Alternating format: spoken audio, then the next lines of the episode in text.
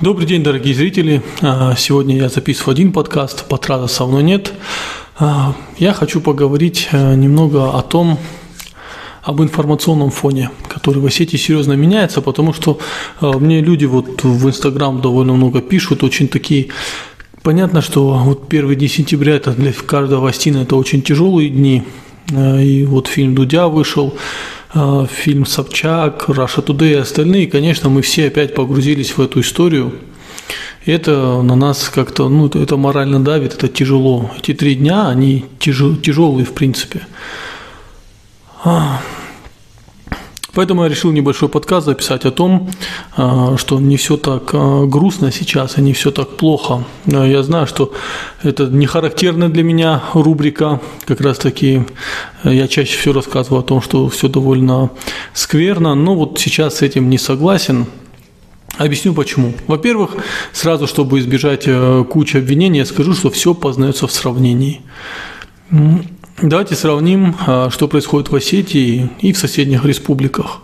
Например, совсем недавно в Карачаево-Черкесии, а, если я не ошибаюсь, депутата а, в городскую думу от КПРФ, к нему пришли люди без опознавательных знаков, ну, вооруженные, и пытались провести у него обыск, его задержали. Местное МВД сказал, что это не они, вообще все силовые службы сказали, что это непонятные люди, наши люди без опознавательных знаков не ходят. А, вот сейчас как эта история развивается, честно, не, совсем, не слежу, но потом посмотрю. А, в соседней республике, в другой, с другой стороны, в Дагестане, пытались провести митинг а, в, в поддержку Абдуль-Мульмина Гаджиева, который сидит под той же примерно по той же истории, что и Георгий Гуев. 64 заявки, опять же, я могу немного в цифрах ошибаться, но было 64 заявки, и они все были отклонены. А у нас недавно был проведен митинг э, в поддержку Георгия Гуева. А, правда, это было вот далеко от города и вот на месте стоянки. И это, конечно, не очень приятно, потому что митинг в Осетии должен быть проведен на площади Свободы. Но опять же, в сравнении а Осетия кажется неким оазисом свободы слова. Э, почему я это говорю? Ну, имею все основания на это сказать. У нас есть много оппозиционных журналистов, оппозиционных нынешней власти. А, все придерживаются разных точек зрения, довольно жесткие вещи говорят публично. Ну и мы часто в своих подкастах с Русланом Тотровым и Батразом Сидамоном тоже говорим вроде бы не жесткие вещи – но из соседних республик мне товарищи пишут, Талик, чтобы если бы у нас такое говорили, то, скорее всего, это закончилось бы какими-то проблемами. На данный момент, э, слава богу, у нас в Осетии это не заканчивается проблемами. А, слава богу, я могу спокойно критиковать нашего главу, Конечно, без личных оскорблений, личные оскорбления никого не красят. Я могу критиковать, могу быть недовольным, а, при этом ко мне никто не придет и бить меня не будет. По крайней мере, в отношении меня. Я, может быть, кто-то поделится историей, что его убили или что-то, но я лично таких историй не знаю. И понимаете, это все вселяет надежду, что в Осетии все будет, в принципе, хорошо. Конечно, мне, как кавказцу, очень обидно, что в соседних республиках немного не так. Что в соседних республиках людей теряют, Часто его вызывают на разговор, только это не разговор, а людей, взрослых людей отчитывают. А отчитывают другие взрослые люди, просто при должности. У нас был, вот, кстати, была недавняя такая попытка, но она закончилась очень плохо. А, вот ребят, ну, как они написали, ребята из молодежного комитета Штернахас, их позвали в а, в серый дом, и человек пытался отчитать взрослых ребят. Закончилось это довольно ну, скверная эта история. Ну, не скверно. Э, ребята не дали себя отчитывать, э, поскандалили. Слава богу, что у нас в Осетии мы можем скандалить с представителями власти, мы можем, а, они от нас не отличаются, они не летают далеко от нас, потому что, опять же, я несколько раз заметил, что вот я иду по городу, да, я могу встретить министра, не все министры у нас довольно дружелюбные, но я вот кого я знаю, кого я вижу, это абсолютно вот идет обычный горожанин, поздоровается, поговорит, пообщается. А, у него нету какого-то барьера, что я вот человек, который высоко летает, а вы все остальные некая челядь. Да? А, в соседних республиках я это замечаю. А, у нас, слава богу, этого нет. Опять, я могу ошибаться, это то, что из своего личного опыта я вижу. И вы мне можете оппонировать. Я сейчас, понимаете, сам с собой спорю. Вы можете мне оппонировать и говорить, Алик, это нормально, так и должно быть. Но я сам вначале сказал, что все познается в сравнении. И в сравнении с другими кавказскими республиками у нас в принципе, в принципе, конечно, есть эксцессы, да, различные, но в принципе относительно хорошо. Людей не теряют, силовики, местное МВД не посылает людей без опознавательных знаков кого-то задерживать, слава богу. А мы имеем возможность говорить все, что думаем. Это, конечно, заслуга того, что у нас все-таки э, на разных высоких постах есть более-менее адекватные люди. А, с ними можно вести диалог. Хотя бы есть возможность вести диалог. В соседних республиках с собой диалог вести никто не будет. А, но все же в этом я вижу заслугу интернета. Интернет, который дал возможность э, ребятам в Инстаграме завести информационные паблики где распространяют абсолютно всю информацию, чаще всего негативную, но, увы, э, я думаю, мы все не слепы, мы можем выйти, посмотреть, жизнь лучше не становится, она становится тяжелее. А, и в этих пабликах вот нету какой-то жесткой пропаганды. Есть паблики, которые одну линию тянут, есть которые другую линию тянут, есть какой-то публичный спор. Это нормальная ситуация, и ее изменил интернет. Благодаря YouTube, Инстаграму, ВКонтакте и другим социальным сетям а, мы можем спорить, мы можем поднимать разные темы. И вот пример Дудя, который просто приехал в Осетию, снял фильм про ту трагедию, про которую, казалось бы, уже все забыли. Нам, конечно, сейчас с экранов говорят, мы ничего не забыли, мы все помнили, и государство заботится обо всех. Но мы же с вами знаем, что это ложь. А, вот Дудь приехал и вдруг всей России напомнил об этой трагедии. Мне вот мои товарищи из Кабардино-Балкарии, ну вот говорят такие слова, знаешь, говорит, Алик, ну мы говорит, слышали в детстве, что там что-то было, что страшная трагедия, вот, ну мы это как бы знаем, но тут, говорит, мы, понимаешь, мы, говорит, ну вот пережили вот, по рассказам, мы, ну то есть мы понимали, что это страшно, но когда ты слышишь это, да, и вот они в легком шоке сейчас. А я думаю, все ребята с Кавказа, да вся Россия, которая смотрела это, она в легком шоке, потому что, казалось бы, 15 лет прошло, а нет. А благодаря человеку, которого сейчас будут обвинять в том, что он работает на деньги Запада, mm-hmm. пропагандисты, у которых э, дачи в Италии и на Тоскане будут говорить, что он гадит. Но благодаря этому человеку люди вспомнили об этой трагедии. И он не пиарился. Вот все говорят, он пиарится на трагедии. А ради бога, попиарьтесь точно так же. Только для того, чтобы Юрию Дудю попиариться, ему надо, наверное, опять снять видео с Ивлеевой, где будут они разговаривать о длине ну, разных органов, и это наберет 20, 20 миллионов просмотров сразу.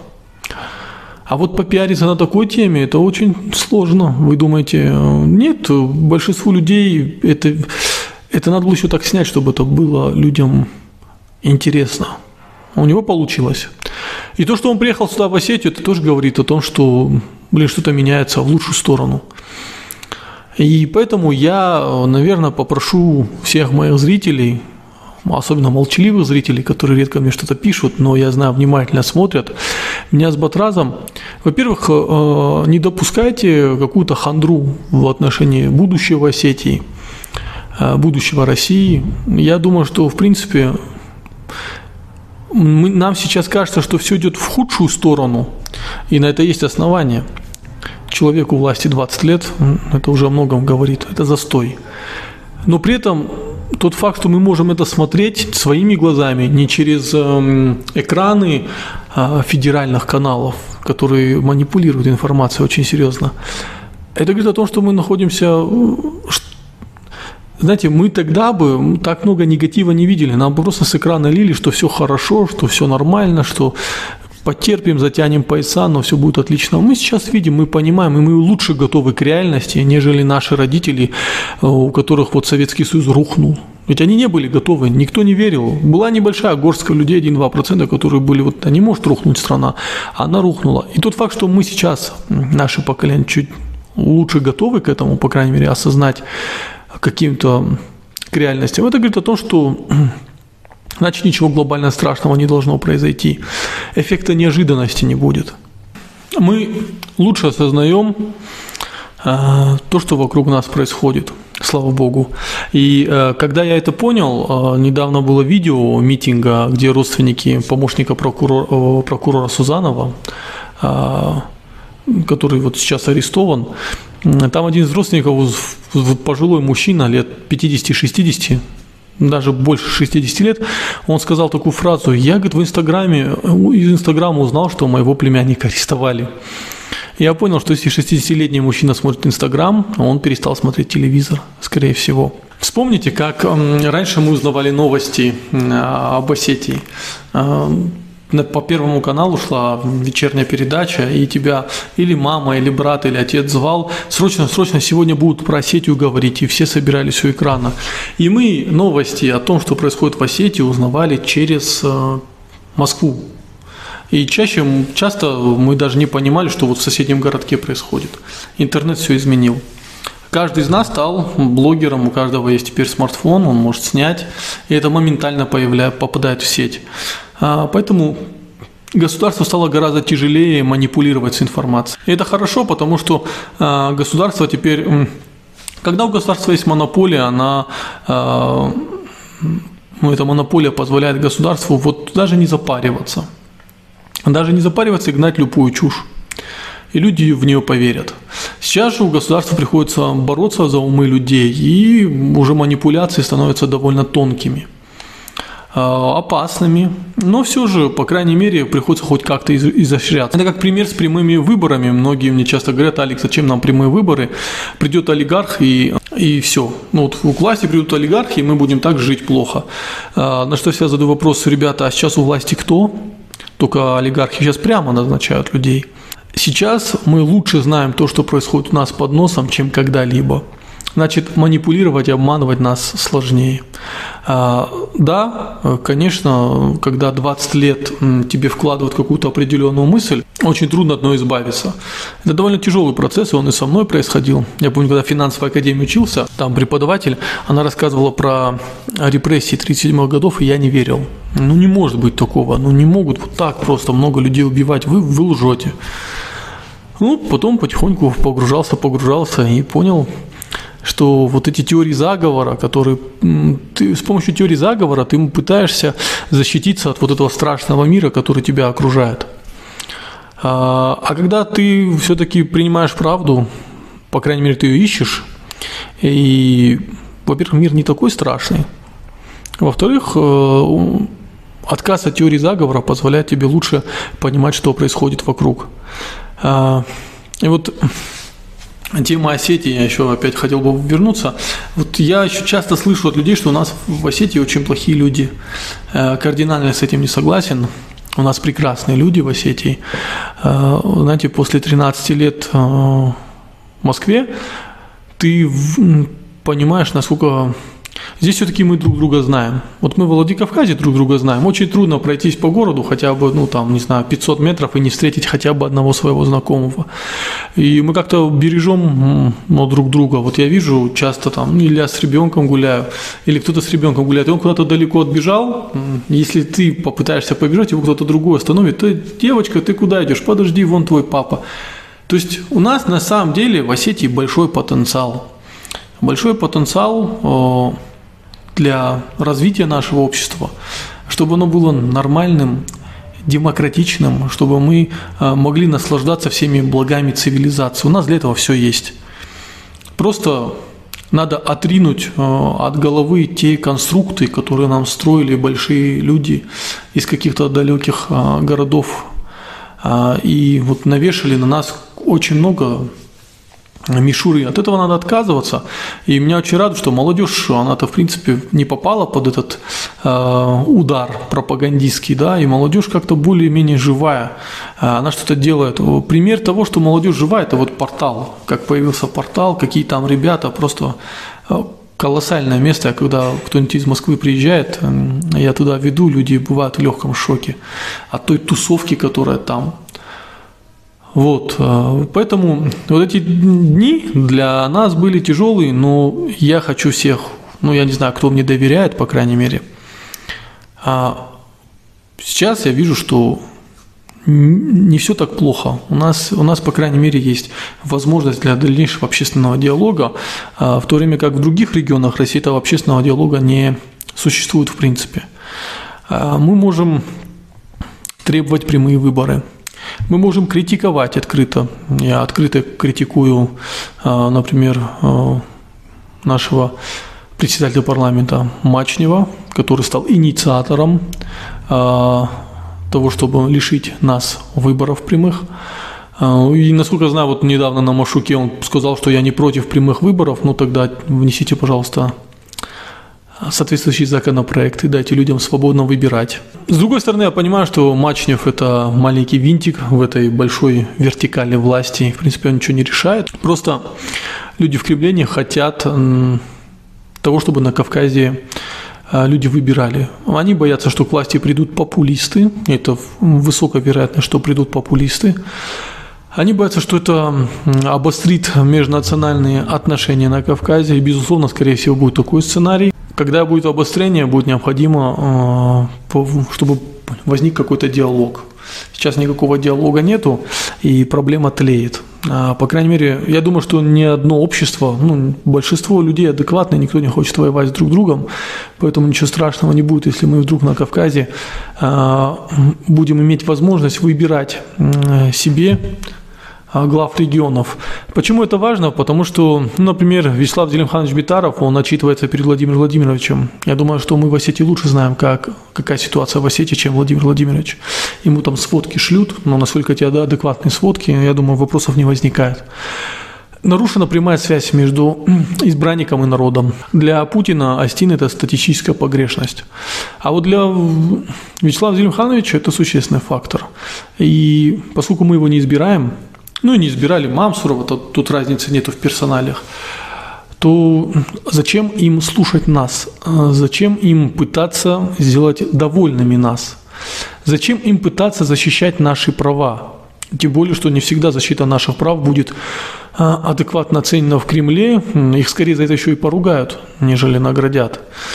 Но мы это требуем, открыто требуем, верните а, принцип, основной принцип демократии – все-таки субъекты федерации а, должны иметь право выбирать главу своего субъекта.